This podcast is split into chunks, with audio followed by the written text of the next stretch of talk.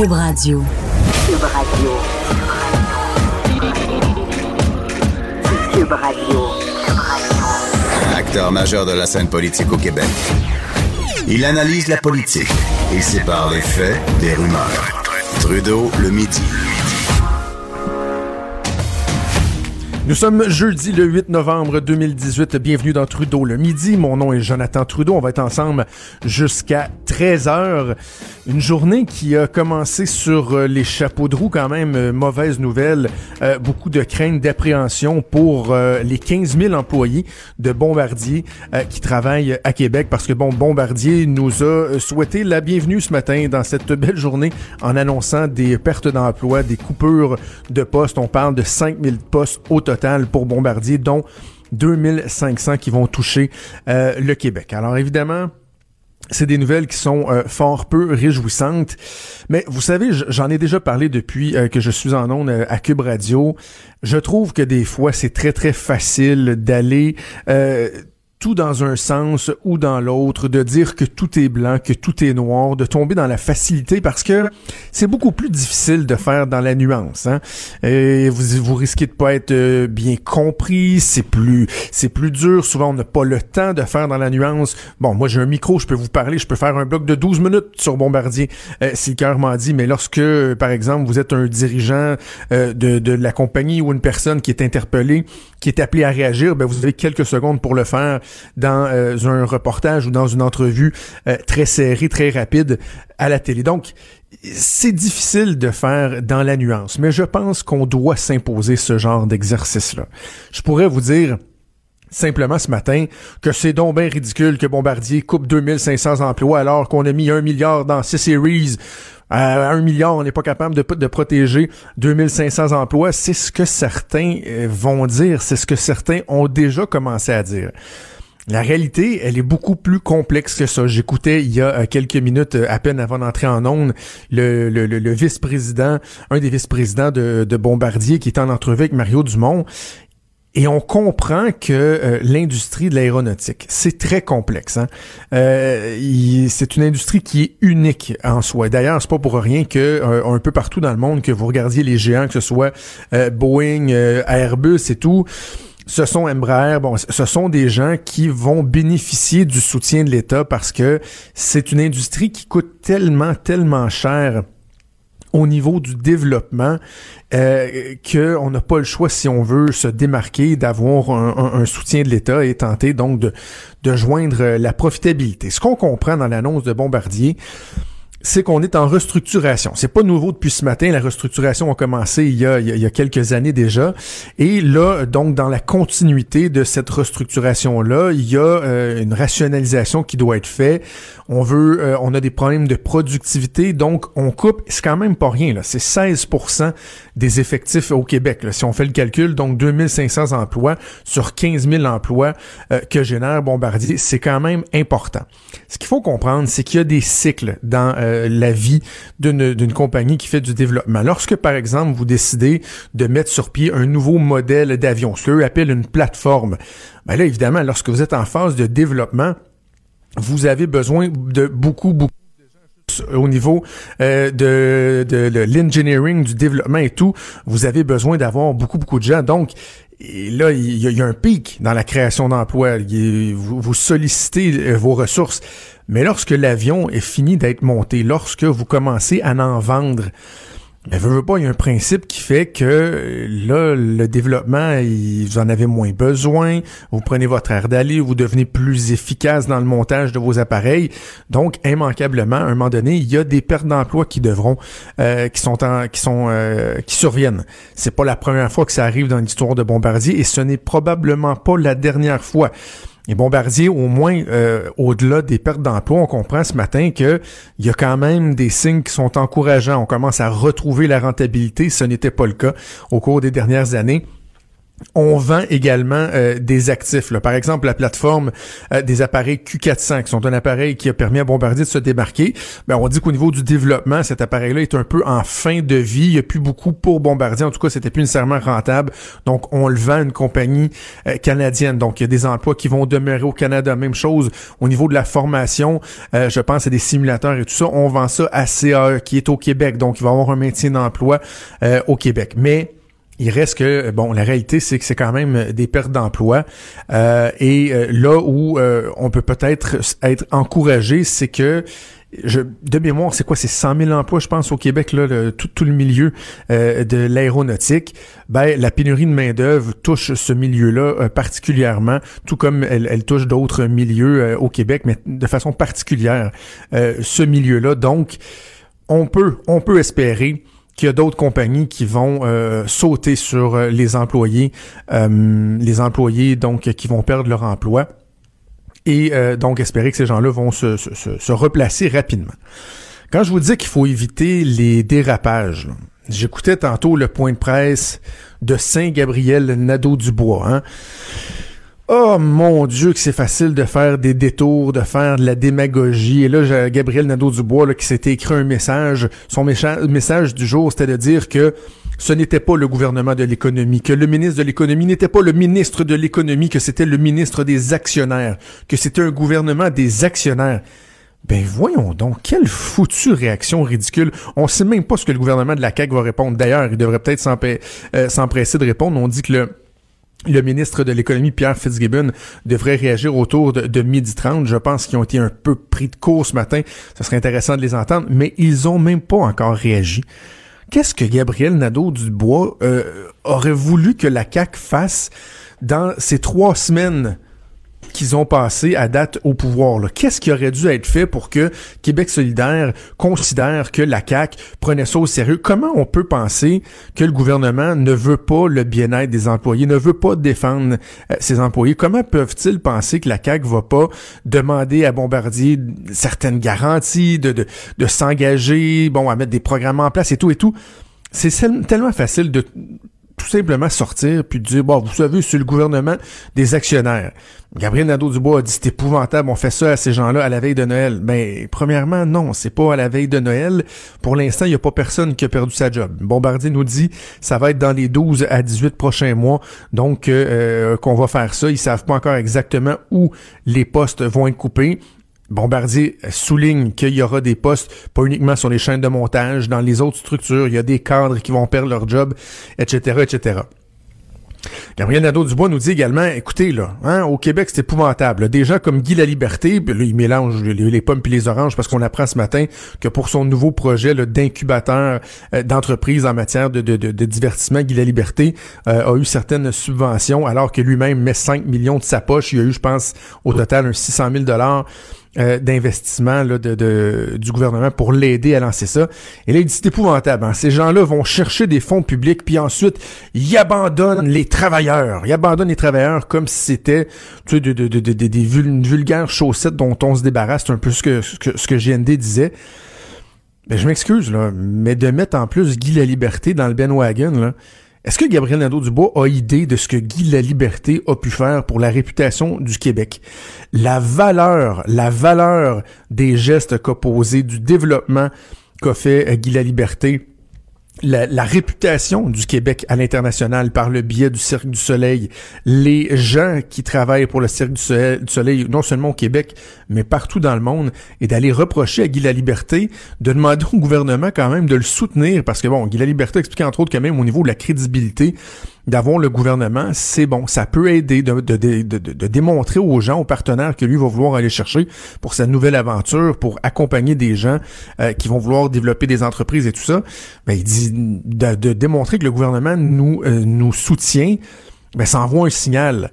Et là, Gabriel Nadeau-Dubois s'en va dire, dans le fond, que c'est donc bien épouvantable qu'on aide ces gens-là. Arrêtez, là. C'est un peu ridicule. Mais le problème, là, et là, je vais, je vais me décoller de Gabriel Nadeau-Dubois, quand même pas vous donner le bon Dieu sans confession à Bombardier. Là. Le problème de Bombardier, c'est un problème de perception. Parce que, comme je l'expliquais euh, en, ouverture, il y, a, quelques minutes de ça, si on prend le temps euh, de, de, de, de, de, si on s'attarde aux motifs, euh, au contexte, le, contexte de business, dans quel contexte Bombardier prend ces décisions-là, je pense que c'est défendable. Évidemment, on s'en réjouit pas, mais je pense que c'est défendable. Mais le problème, c'est que Bombardier n'est pas un bon citoyen corporatif au Québec je pensais à d'autres compagnies. Là. Je pensais entre autres, par exemple, à Énergir, là, qui était Gaz Métro avant. C'est une compagnie qu'on voit beaucoup. Ils sont implantés. Il y a une sensibilité. Ils s'impliquent dans des causes. Euh, bon, je travaille pour Québécois. On peut penser à Vidéotron aussi, qui sont extrêmement présents. Même le compétiteur Bell est souvent partout est, est impliqué. Les géants au Québec ont tendance à vouloir, à vouloir être des bons citoyens corporatifs, à démontrer qu'ils vont redonner à la communauté. Dans le cas de Bombardier, ils demandent, ils demandent, ils demandent au gouvernement Là, ce matin, ils sont pas en demande, mais évidemment, on pense à la C-Series. Euh, Bombardier demande au gouvernement, mais on a l'impression qu'ils traitent les Québécois avec très peu d'égards. Évidemment, impossible de passer à côté de l'enjeu de la rémunération. Les cinq dirigeants, principaux dirigeants de, Bombardier, se sont versés 40 millions en boni l'année dernière. Et là, je comprends qu'on va dire, oh, mais il y a une réalité du marché, il faut être concurrentiel euh, avec ce qui se fait ailleurs si on veut garder. Oui, c'est vrai. Puis moi, souvent, j'adhère à ce discours-là. Mais en même temps, lorsque vous venez euh, de sortir d'une crise où le gouvernement a dû euh, verser un milliard pour sauver la C-Series, que vous avez vendu pour zéro pièce, un gros zéro pièce, 50% de la C-Series euh, à Airbus, qui, en faisant ni une ni deux, a même changé le nom de l'appareil, vous devriez avoir quand même une certaine sensibilité à la perception, à comment les gens dans le public vont vous considérer. Parce que quand vient le moment d'annoncer des trucs difficiles comme on a fait aujourd'hui, ben c'est là que les gens décrochent. Donc Bombardier, euh, assurément pas euh, sans reproche, mais il faut prendre le temps des fois de, bien analyser euh, tous les tenants et aboutissants d'une nouvelle comme celle qu'on a eue ce matin pour se faire une tête. Et j'espère que j'aurai peut-être contribué à vous aider donc à, mieux comprendre et analyser ce dossier. Trudeau, le sexe symbole de la politique. Ah, c'est Jonathan, pas Justin. Trudeau, le midi. Cube Radio. On va parler de Joaquin El Chapo Guzman, dont le procès devrait débuter euh, sous peu. Les 12 jurés qui ont été choisis euh, hier, donc on a terminé la sélection hier. Et là, ce matin, dans le journal, on apprend qu'il y a des ramifications montréalaises avec El Chapo et même avec un meurtre qui est survenu un peu plus tôt euh, cette semaine. Et pour en parler, on va aller rejoindre le collègue Félix Séguin du bureau d'enquête et de TVA. Salut Félix. Salut Jonathan particulier parce que un peu plus tôt cette semaine, je t'ai écrit puis je t'ai dit écoute, je, suis un peu fasciné par le personnage, par El Chapo, puis je me suis dit toi qui s'intéresse tant à, ce de, à ce domaine-là, on pourrait en discuter. Et là, j'étais pas, j'ignorais que en plus ce matin, le bureau d'enquête sortirait une exclusivité, à savoir que le meurtre qui a eu lieu mardi soir au café Cubano sur la rue Beaubien, ben il y a un lien à faire avec El Chapo directement. Ben effectivement, et moi, moi aussi je l'ignorais évidemment, euh, puisque si j'avais su que quelqu'un était pour se faire tuer, j'aurais probablement averti les autorités, n'est-ce pas? Mais euh, effectivement, le meurtre qui a eu lieu il y a euh, maintenant 48 heures à Montréal au café Cubano dans la petite patrie sur la rue Beaubien, près de l'intersection de la rue Casgrain, la victime de ce meurtre-là, Philippos Kolaros, d'origine grecque, est un important euh, d'importateurs de stupéfiants, de cocaïne, qui euh, achetait sa drogue directement du cartel de Sinaloa, donc le cartel de El Chapo Guzman. Ça, c'est une chose, mais la deuxième chose, c'est qu'il traitait aussi directement avec l'émissaire du cartel au Canada, qui, euh, qui est une femme, en fait, et, euh, et l'un de ses collègues, ils étaient capables de faire franchir aux frontières terrestres des dizaines de tonnes euh, de drogue, de cocaïne par année, Jonathan. Donc, c'est pas rien, et, et, ça nous démontre que c'est très important de le mentionner, les cartels mexicains sont extrêmement présents au Canada, surtout que surtout depuis que Justin Trudeau, en fait, a ben décidé de, de, de de diminuer l'exigence d'entrée pour les Mexicains au Canada parce qu'elle prenait un visa avant. Hein? Euh, mais ça n'en prend plus maintenant. Alors, ça fait en sorte qu'il y a des gens qui se retrouvent ici en toute impunité, pendant que les services de police ont l'œil énormément sur les moteurs et la mafia, les cartels pullulent ici. Parce qu'en 2009, lorsque le gouvernement Harper avait instauré ça, les visas pour les Mexicains, euh, ça avait été euh, presque une crise diplomatique, là, parce que le, Mexique aussi voulait répliquer euh, en, en, exigeant donc les, les, mêmes visas, puis en, limitant l'accès des Canadiens au Mexique. Et là, Justin Trudeau, lui, a fait sauter ça et on est capable de faire un corrélaire directement avec la facilité à entrer de la drogue au, ah au pays. Ah oui, euh, oui, très directement. En fait, même, je te dirais que pour être plus précis dans tout ça, euh, je vais vous parler de Alex Cifuentes. Alex Cifuentes, lui, c'était euh, l'associé de El Chapo Guzman. Lui dirigeait en fait un cartel colombien, mais il dirigeait à partir du Mexique. Là, il dirigeait le cartel de Cifuentes Villa. Euh, et euh, Monsieur Cifuentes, donc Alex Cifuentes, lui est venu s'établir au Canada.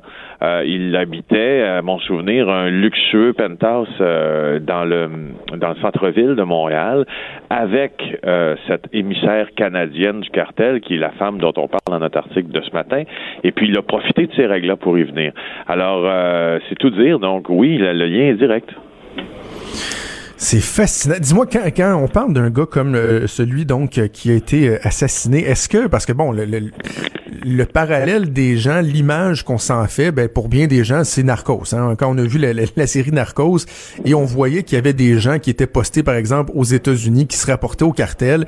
Et là, t'as le cartel qui, lui, va produire la drogue. Et il y a ces gens-là qui sont un peu comme les, les, euh, les, pierres d'assises dans euh, différents endroits. Et eux vont s'assurer que la drogue rentre au pays, puis ensuite la, la faire circuler au niveau, dans les centres, ben, dans les centres de distribution auprès des, des, des gens qui font la distribution, qui font la vente. Donc, eux, c'est ça leur rôle. C'est comme des, des, des, des, agents facilitateurs. Ce sont des agrégateurs, en fait, on pourrait dire. Ce sont des, agrégateurs. Oui, vous avez raison. OK, et là, je veux que tu me parles un peu de El Chapo parce que euh, ça, semble être un personnage assez fascinant en termes de, de, de poids, d'importance, d'influence. Est-ce qu'on parle du même niveau que Pablo Escobar, justement? Non, c'est un niveau extrêmement supérieur, en fait. Ah, euh, oui? oui, oui, et de, et de beaucoup, énormément. Alors, pour vous expliquer un peu l'histoire d'El Chapo, il s'est considéré, donc, comme euh, le, plus grand narcotrafiquant depuis euh, Pablo Escobar, que l'on a vu dans la série Narcos, mais euh, il est considéré comme le plus grand après Escobar, mais surtout beaucoup plus puissant que lui. Vous allez comprendre pourquoi. D'abord, lui, il a dirigé El Chapo Guzman. on l'appelle El Chapo parce que El Chapo veut, dire le courteau. Hein? Il était mhm. très, très petit. il a dirigé 25 ans ce cartel-là qui est le plus puissant du monde, qui est dans le nord-est du Mexique. Hein? C'est une, une région du Mexique. Il s'est évadé deux fois des prisons à sécurité maximale euh, dans lesquelles il était détenu. Et puis, il faut bien vous dire que de 89 à 2014, lorsqu'il dirige le cartel de Sinaloa, il a expédié minimalement aux États-Unis, selon l'acte d'accusation de son procès qui s'est ouvert cette semaine à New York, 154 tonnes de cocaïne, d'énormes quantités d'héroïne, de la méthamphétamine qu'il fabriquait lui-même dans ses laboratoires, pour une valeur estimée à 14 milliards de dollars. Mais ça, Jonathan, c'est juste pour l'acte d'accusation visé à New York, là. Ça, c'est juste pour un acte de... C'est 154 tonnes, là. Et, juste pour nous situer dans l'histoire, parce que bon, quand on parle de Pablo Escobar, est-ce que euh, El Chapo est, arrivé euh, après Escobar? Est-ce qu'il a bénéficié donc de la chute d'Escobar et de son cartel pour euh, pour pour monter, ou c'est vraiment distinct, si on veut, là, dans dans dans dans, sur, dans la trame historique là? Ben, c'est qu'en fait, euh, quand, quand Pablo euh, Escobar s'est éteint, donc euh, atteint et par projectile par les forces mhm. spéciales colombiennes avec la DIA américaine, ça a laissé place évidemment au cartel de Cali, les frères Ochoa. Et puis eux, maintenant ayant aussi été arrêtés, il y a différents cartels qui ont commencé à prendre le dessus en Colombie, le, cartel del Norte, et ces cartels-là ont décidé que finalement, pour exporter la drogue aux États-Unis de manière manière plus efficace, il devait s'adjoindre des voisins qui étaient tout près de la frontière. Et c'est là que, et, que la trame historique, où, il y a un point, si vous voulez, de point zéro de, El Chapo, c'est à ce moment-là où il décide de collaborer étroitement avec les, euh, les, euh, les Colombiens, puis de devenir leur, leur agrégateur, en fait. Et là, il va concevoir tout un réseau euh, tout un réseau de tunnels à la frontière notamment américaine, donc du sud au nord du, du Rio Grande. Puis il va faciliter énormément le passage de la drogue. Et c'est pour ça que lui, en fait, il a toujours été, en tout cas, apprécié. C'est vite dit, mais par les organisations criminelles, puisqu'il était capable de leur faire faire beaucoup d'argent. Vous savez, ça, les, narcotrafiquants, ça, ça, quand, quand, ça a aux affaires, ça n'a pas beaucoup d'émotion. On peut faire beaucoup d'argent, ben, on trouve que la personne qui nous fait faire justement cette somme improbable de milliards de dollars, ben, c'est probablement la mieux placée. Puis El Chapo a réussi ça. Quel est son profil, El Chapo? Quel genre de personnalité? Est-ce qu'il est connu euh, comme étant un, paranoïaque, quelqu'un de, violent? Est-ce qu'il répond, euh, si on veut, à l'espèce d'image euh, typique qu'on se fait d'un dirigeant d'un cartel qui connaît du succès comme ça? Ben, c'est un homme extrêmement vaniteux, c'est un homme qui est extrêmement violent également. Euh, il a, lui, euh, marié une jeune femme qui avait 17 ans, là, qui a maintenant 29 ans, qui est une ancienne reine de beauté, donc il a épousé à 17 ans, euh, un peu comme Pablo Escobar, donc on dit qu'il aimait qu'il aimait et qu'il aime beaucoup mes relations amoureuses avec des gens, personnes très jeunes. Euh, il a été arrêté une première fois au Guatemala, ça c'était en 93. Et puis, euh, faut continuer à décrire son profil, c'est quelqu'un, quand on dit qu'il est vaniteux, rappelle-toi, Jonathan, rappelle-toi qu'il a reçu Sean Penn euh, dans les montagnes mexicaines, là, qui est allé le visiter avec une actrice euh, mexicaine également, mhm. parce qu'il voulait faire, produire un documentaire, pas un, documentaire, mais bel et bien un film sur sa vie. Euh, alors, ça avait été assez mal reçu hein, pour Sean Penn, d'ailleurs. ça passait pas.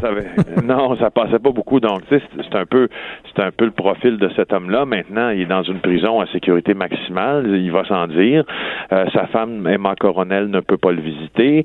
Ça, c'est une chose. Chose deux, ben, il est tellement craint, sa violence tellement crainte que les mesures de sécurité qui, mhm. qui ont été mises en place à son procès sont complètement hors de l'ordinaire. Parce qu'on craint qu'il y a des gens du cartel qui pourraient tenter de, de, de, de le sortir de là carrément. Là. Ben, écoutez, il y a une centaine d'agents qui sont armés autour du palais de justice. Ça se déroule à Brooklyn. Euh, les jurés, euh, on ne peut pas d'abord savoir. C'est impossible pour nous de savoir leur identité. Ils sont escortés, je crois, par des U.S. Marshals. Euh, D'une part, euh, ça c'est vrai et vérifiable. Les journalistes qui couvrent le procès il y a seulement cinq journalistes qui sont admis dans la salle hmm. d'audience. Puis après ça, eux, après les délibérations, après quand, quand, la course finit de siéger, eux autres vont sortir de la salle d'audience puis aller raconter ce qu'ils ont entendu à 50 autres journalistes qui sont à l'extérieur de la salle de la couverture médiatique, comme on, va le faire des fois avec des prises d'images dans des événements, mais là, c'est carrément au niveau du nombre de journalistes. Incroyable, ça.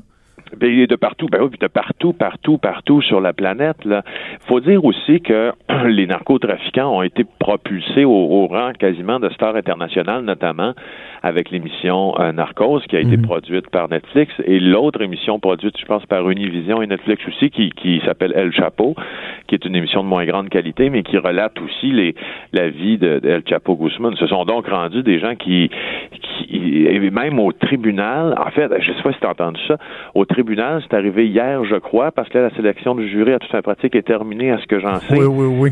Bon, au tribunal, il y a... Euh, oui, il y a, il y a un gars d'origine colombienne qui, qui, est un, qui, qui avoue être un grand fan de euh, d'El Chapo qui est allé lui demander un autographe.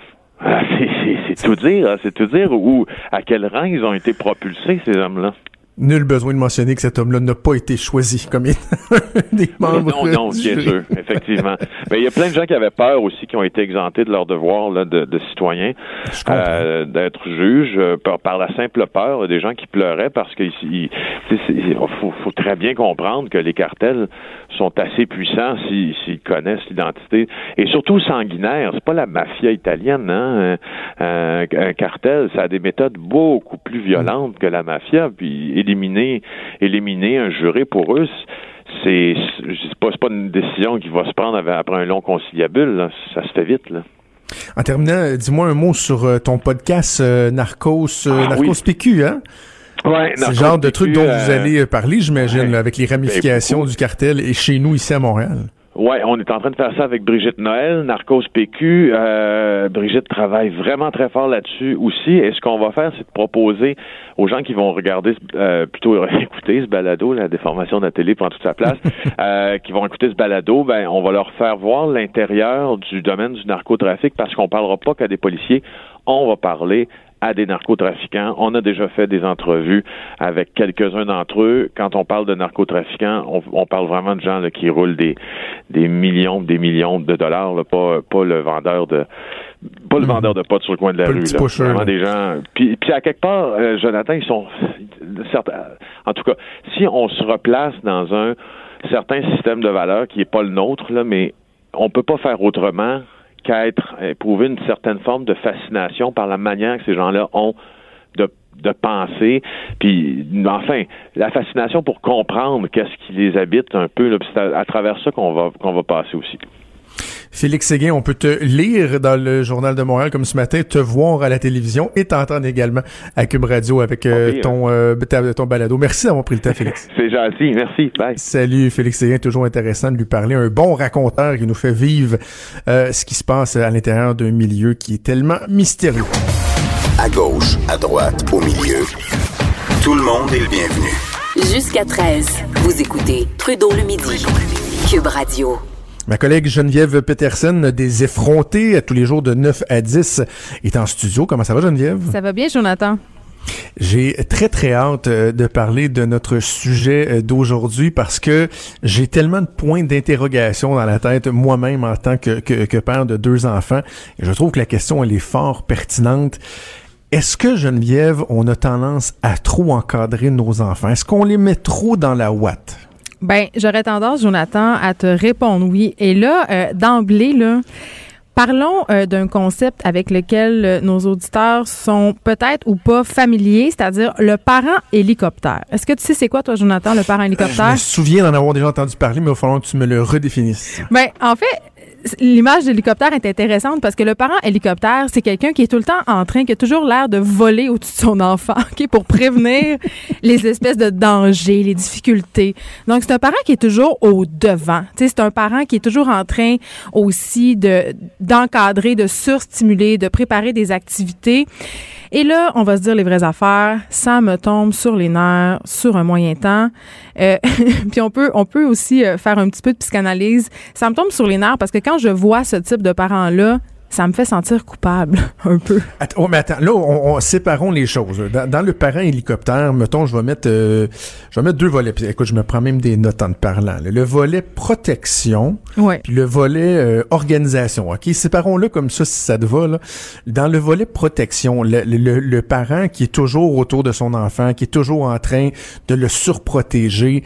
Moi, ça, c'est à ce niveau-là, j'ai de la misère euh, à, à, savoir si j'en fais trop. J'ai l'impression à un moment donné, je m'étais dit, si je calculais le nombre de fois que je dis attention dans une journée, mm. c'est incroyable. Puis le pire, c'est que malheureusement, on, on passe pas tant, tant, que ça euh, euh, avec nos enfants, avec le travail et tout et tout. C'est quelques heures par jour. Mais le nombre de fois que je vais dire à ma fille ou à mon gars, hey, attention à ça, hey, attention à ça, hey, attention, on dirait qu'on s'autorise, on s'autorise plus à donner, à, laisser le droit à nos enfants de se casser à gueule une fois de temps en temps. Là, tu sais. Ben, écoute, Jonathan, je pense que c'est un peu en corrélation avec l'époque à laquelle on vit, c'est-à-dire on vit un peu dans un climat de peur, ok, depuis quelque temps là, et je pense que ça ça ça, ça traverse dans l'éducation des enfants parce que ramenons-nous en arrière. Là, moi, je suis une enfant des années 80 là. Moi, dans les années 80, là, je me gardais tout seul en sixième année. Je faisais du bicycle loin. Euh, tu sais, on avait beaucoup plus de liberté. Maintenant, là, les parents, je veux dire, moi, je vais au parc avec mes enfants euh, la fin de semaine, puis même des fois la semaine après l'école, et je vois des parents qui vont jusqu'à grimper dans les modules avec leurs enfants pour les empêcher de tomber puis de se faire mal. Écoute, là, à un moment donné, là, laissez-les être des enfants. Puis moi, j'ai une expression sanguine qui s'appelle se viander. Là, ça veut dire tomber, se faire mal. Moi, je dis laissez-les se viander vos enfants. Chez nous, il y a une politique, ok? Une, politique que j'ai passée avec moi-même, là, quand c'est dangereux, OK? Mais un niveau de dangerosité que je juge acceptable. C'est-à-dire, il n'y aura pas de sang, il n'y aura pas de bras cassés, il n'y aura pas de mort. Ben moi, je les laisse faire. Je les avertis, je dis, hum, Ernest, ceci n'est pas une bonne idée. Tu vas te faire mal, tu vas te viander. Et là, je le répète deux fois. Et la troisième fois, je dis plus rien et il doit euh, subir les conséquences de sa décision, c'est-à-dire ne pas écouter ma consigne de sécurité. Et souvent, il se fait mal, puis il arrive en pleurant. Et là, je lui dis quoi? Je lui dis, je te l'avais dit. Mais c'est très formateur. Mais, mais, mais en même temps, c'est qu'on a comme des craintes. Regarde, moi, un moment on est allé au Mexique avec nos, nos deux enfants. Ma plus jeune avait de mémoire, je pense qu'elle avait six mois. Elle était très, très jeune, OK? Euh, elle se promenait, le bon, à quatre pattes. Et à un moment donné, j'étais dans la douche. Ma blonde était en train de se, préparer dans la salle de bain. Et là, on avait laissé la petite euh, se promener, tu sais, elle, voulait rentrer dans la douche, ressortir. Puis là, on disait, fais attention, fais attention. Et là, à un moment donné, elle a comme glissé et euh, elle s'est cognée sur le bord d'une espèce de petit remblai en céramique. Écoute, elle avait quelques mois à peine, mais encore aujourd'hui, pour le reste de sa vie, elle va avoir une cicatrice sur le bord de l'œil. Elle, elle a une petite une petite marque là. là c'est ça à un moment donné qui devient qui engendre une certaine paranoïa c'est tu dis mais s'il fallait que s'il fallait qu'il tombe qu'il se blesse qu'il se casse un bras qu'il se tue tu sais, à un moment donné ça a comme plus de fin on devient parano mais les erreurs forment la jeunesse puis tu vois sur le site Net et grandir euh, ils disent que les parents hélicoptères, ça peut avoir des conséquences un petit peu néfastes, c'est-à-dire au niveau de l'autonomie puis de la confiance des enfants. Parce que, veut, veut pas, à force de les faire grandir dans un bocal, ben, moi, ça leur fait manquer d'initiative. Tu sais, on fait, on va au devant. On est toujours au devant, en train de dire attention, en train de dire tu vas te faire mal. Ça fait des adultes qui ne prennent pas de risques, euh, qui manquent de confiance en eux parce qu'on a toujours été justement en train de leur dire quoi faire c'est sûr qu'il n'y a pas un parent qui veut que son enfant se blesse ou que son, enfant se fasse mal ou qu'il arrive un malheur. Ça, ça on est clair là-dessus. Là. Par contre, euh, moi, euh, quand je reçois un appel de la pharmacie qui est à trois maisons de chez nous, euh, d'une caissière bien inquiète qui a demandé à mon enfant comment ça se fait qu'elle était toute seule à la pharmacie en train d'acheter je sais pas quoi pour sa mère, ben je me pose de sérieuses questions. Je veux dire... Ben, je veux dire, je veux pas revenir à l'époque où les enfants allaient acheter de la bière et des cigarettes pour leurs parents, mais mon enfant de 11 ans est toujours bien capable d'aller à la pharmacie à trois ben coins de rue. 11 ans. Il y a même pas de rue à traverser. Je te pose une question, une question qui est très importante parce que j'ai pas la réponse à cette question-là. À partir de quel âge on laisse nos enfants euh, partir tout seuls en vélo, aller au parc tout seul ou se rendre chez des amis qui ont une maison qui est pas là, à distance de vue de la mm. maison tout seul. Ben, c'est intéressant ta question, Jonathan. Deux affaires là-dedans. La première, c'est qu'au Québec, euh, là, il euh, n'y a pas de loi, ok, pour définir à quel âge un enfant a le droit de rester seul à la maison. Est-ce que tu savais ça? C'est selon le bon euh, vouloir du parent. Ah il n'y a pas d'âge légal. Non. Parce qu'il y en a pour euh, la, voiture. je pense que c'est 6 ans. Tu peux pas laisser un enfant tout seul dans une voiture. Un euh, enfant de moins de 6 ans. Mais je pense même que c'est je, pense même que c'est un âge plus élevé que 6 ans, Jonathan, mais je n'ai pas la statistique avec moi. Mais au niveau d'aller chez des amis seuls et tout, de, de se promener tout seul, de faire des affaires, moi, je te dirais, là, ça dépend de l'enfant.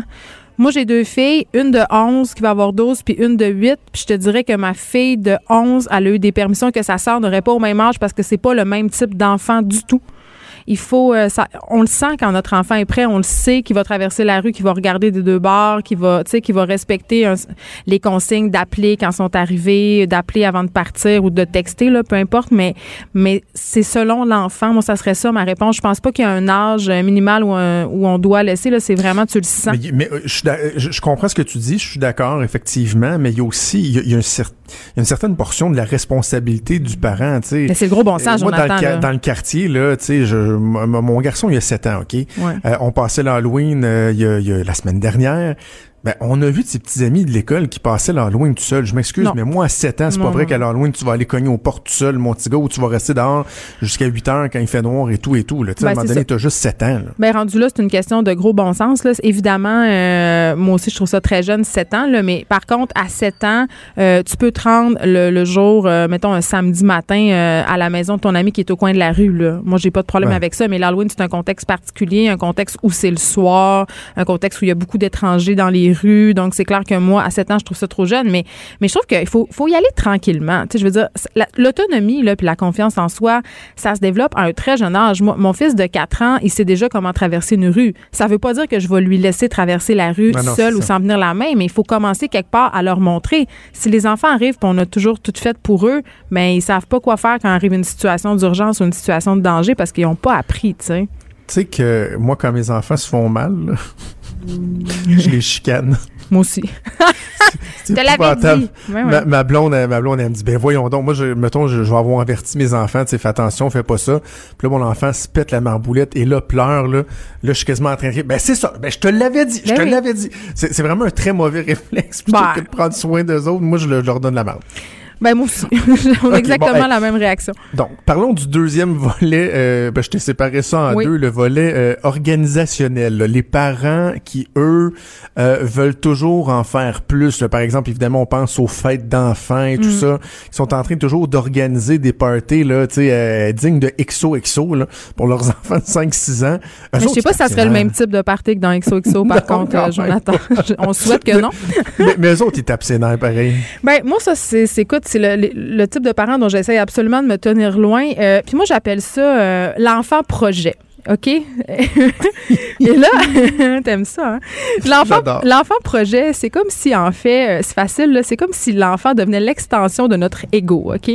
Ça veut dire que comme parent, on se valorise dans les accomplissements de nos enfants, puis à quel point nos enfants, à l'âge de 4 ans, ils parlent espagnol, mandarin, anglais. Euh, tu sais, là, les parents qui inscrivent leurs enfants à 28 cours par semaine, qui sont toujours en train de les reconduire partout, puis qu'il y a des jeux gonflables à leur fête, puis des magiciens. Ben, en quelque part, c'est c'est quand même euh, l'enfant comme un projet d'ego, comme une espèce de preuve que t'es donc bon, puis t'es donc meilleur. Et ça, moi, ça me fait sortir de mes gonds, et je trouve que ça nous fait perdre une notion qui est fondamentale dans l'enfance, une notion sur laquelle repose l'entièreté de mon éducation, je dirais. Et cette notion-là, c'est l'ennui. Ah, t'as tellement raison. Geneviève, Oui. c'est, je me souviens encore d'une chronique que euh, l'excellente Mylène Moisan, qui est au soleil, euh, avait écrit il y a quelques années de ça, et elle disait, nos enfants ne savent plus s'ennuyer. Ben non, parce qu'on fait toujours mille activités pour les surstimuler, fait que ça fait des adultes qui ont sans cesse besoin de nouveautés, de stimulation, euh, de consommer. Je veux dire, la, la meilleure façon de développer l'autonomie d'un enfant et son imagination et sa créativité, c'est de le laisser s'emmerder. Laissez-les s'emmerder, vos enfants. C'est pas grave s'ils trouvent ça plate puis ils trouvent ça long. Coupez la Wi-Fi, donnez-leur des crayons puis une feuille. Il y a plein de costumes dans les vieux vêtements de maman, papa. Je veux dire, même s'ils chialent, là, je veux dire, ça dure 10 minutes le chialage, puis après ça, vrai, trouvent hein. quelque chose à faire. C'est pas normal de, de d'être résister à l'envie de dire, ben oui, c'est correct, allume-la la télé, ou euh, ouvre l'iPad. Mais c'est pas les juste laisser ça. s'emmerder, puis de se trouver des jeux, puis de faire aller leur imagination. Moi, j'ai toujours dit, je dis à mes enfants, je ne suis pas une monitrice de camp de jour. Je ne suis pas ton ami. Je suis pas ton éducateur de camp de vacances. Je veux dire, c'est pas vrai que je vais passer ma fin de semaine à aller dans des centres d'amusement qui coûtent 40 pièces par tête de pipe. C'est pas vrai que je vais trouver des activités à chaque deux secondes. Oui, je peux euh, t'indiquer. euh, D'ailleurs, il y a un excellent livre qui s'appelle Maman a un plan. OK, ça, c'est toutes des activités qu'on peut faire qui coûtent pas grand-chose avec nos enfants, sans écran puis sans rien. Là. Puis les enfants, quand ils ont l'âge de lire, ben, tu leur garoches le livre puis ils s'arrangent. Tu sais?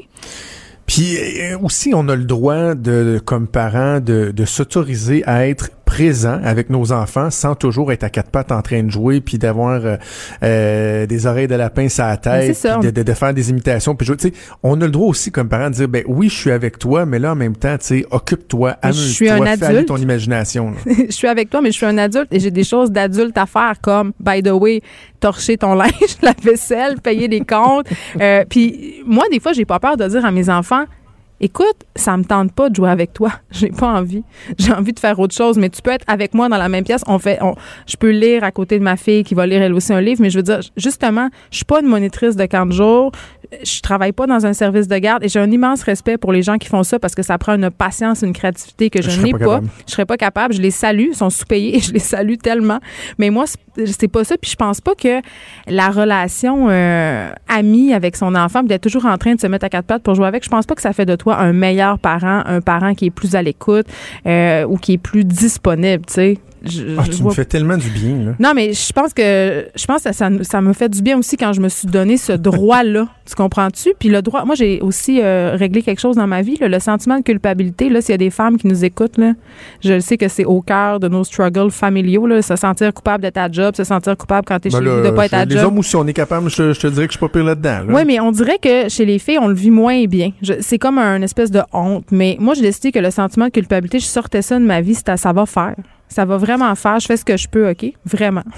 Hey, la semaine prochaine, là, euh, ce sera peut-être pas notre sujet principal, là, mais c'est parce que là, je te, je te lancerai là-dessus, là, mais on a déjà défoncé notre temps. Oh non! On va se parler de la charge émotionnelle. La charge nouveau- mentale? La charge mentale. Ah, c'est la nouvelle mode, mentale, Jonathan. La nouvelle mode et la charge mentale qui semble s'appliquer exclusivement aux mamans Hmm. et jamais aux papas. Ah, je vais avoir des belles statistiques pour te prouver que c'est quand même les filles qui occupent euh, pas mal euh, la sphère de la charge ouais. mentale. Non, non, je sais. Non, non, j'en ai lu. OK, tu me sortiras des statistiques, puis moi, je vais essayer de répondre, euh, euh, répondre à ça. Je vais, je vais défendre la jante masculine un petit peu. Un petit peu. Mais il y a des gars qui en font en masse. Ça, je tiens à le dire. OK. Hey, Geneviève, toujours un plaisir. Bye, Jonathan. Quand Trudeau parle de politique, même les enfants comprennent. Jusqu'à 13. Vous écoutez Trudeau le midi. Ah, Tony, Tony, Tony, je, je commence mon dernier segment comme je l'avais commencé hier. Mais qu'as-tu fait, Tony? Qu'as-tu fait? T'as vraiment foutu en, euh, en l'air ta vie. C'est incroyable, pareil. Hein? En quelques heures à peine, une longue carrière euh, qui était une belle carrière, le respect des gens, le respect de la population, des pères et tout ça. ça s'envole en fumée. Pourquoi? Parce qu'on n'est pas capable de se garder la bite dans ses pantalons.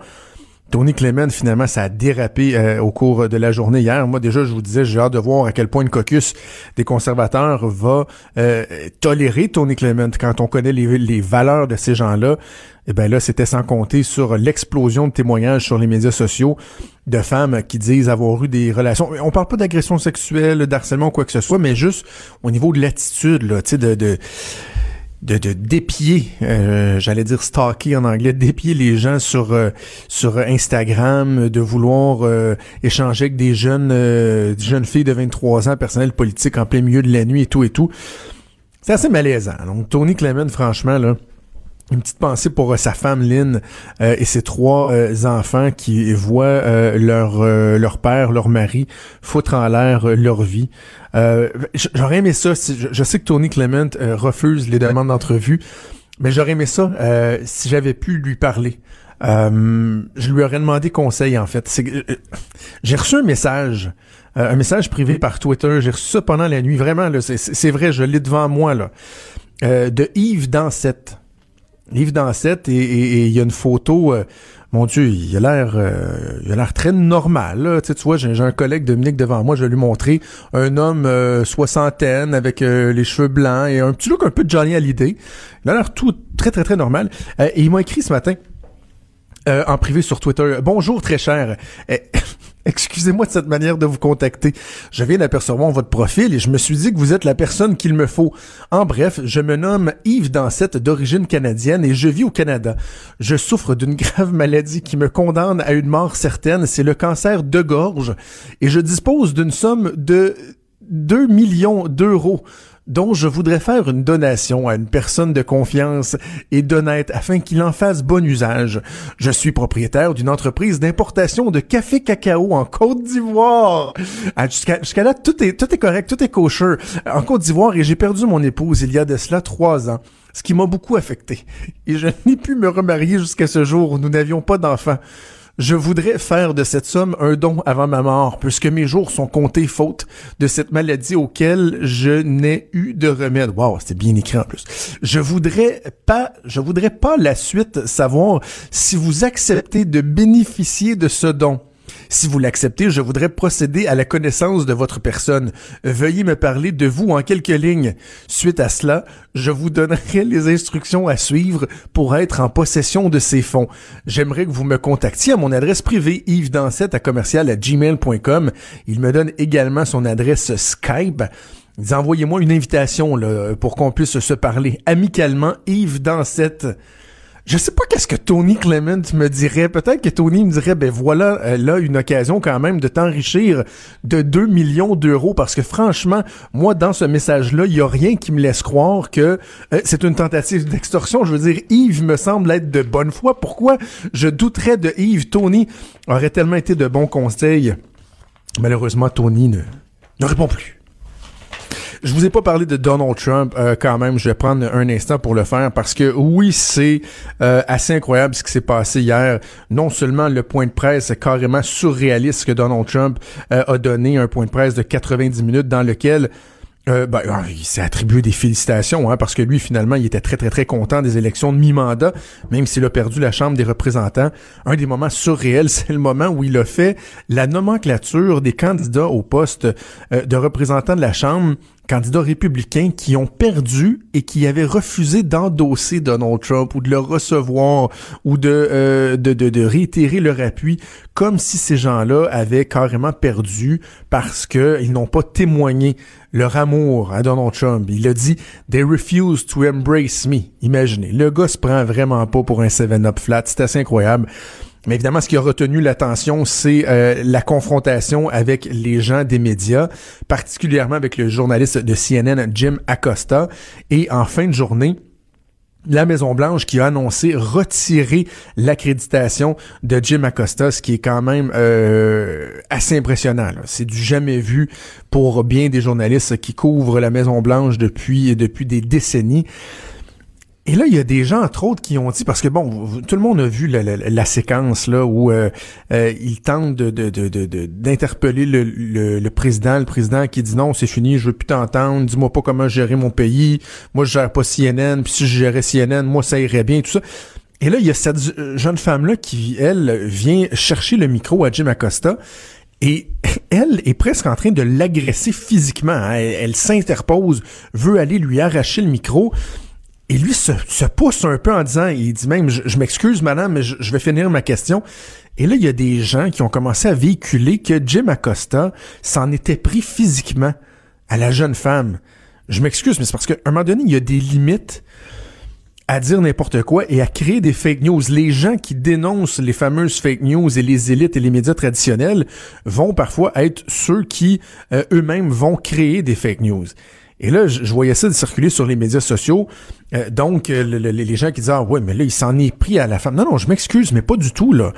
Euh, au contraire, c'est elle qui l'a agressé. Lui tentait de, de, de, d'esquiver, si on veut. Bref, il faut quand même se poser de sérieuses questions quand on voit la Maison-Blanche décider de retirer l'accréditation d'un journaliste de CNN. Pourquoi? Parce qu'on n'a pas aimé sa question. Et je, je suis capable d'être de bonne foi et de reconnaître que les journalistes, les médias l'ont aussi échappé dans leur relation avec le président. C'est rendu un conflit de personnalité. Euh, les gens des médias contre Donald Trump, mais qui a le plus contribué à cet état de fait-là? Je m'excuse, mais c'est le président américain. Parce que peut-être qu'il aime pas des fois le, ton que des journalistes vont euh, vont employer. Il aime pas la couverture qui est faite de lui. Il aimerait mieux qu'on rapporte plus fidèlement euh, les, les, les, endroits où il réussit bien, la bonne performance économique. Mais il reste qu'un président peut pas commencer à envoyer promener les médias comme il le fait. Hier, il a dit à Jim Acosta que c'était épouvantable comment il le traitait comme il traitait Sarah Cobie Sanders, la secrétaire euh, de presse, l'attachée de presse euh, du, du président. Mais euh, sais-tu regarder le nombril? C'est épouvantable de, de, de, de, traiter des gens comme ça. Et lors de la fin de son empoigne avec Jim Acosta, il lui a dit CNN, with the fake news you are creating, you are the enemy of the people. Et quand on se souvient de euh, la saga des bombes qui ont été posées euh, chez, plein de gens proches du Parti euh, démocrate ou en tout cas critiques de Donald Trump et qu'on se questionnait sur la responsabilité de Donald Trump, ben, je pense qu'on a eu là un, un exemple patent, pathétique de ce que Donald Trump peut faire. Cube Radio.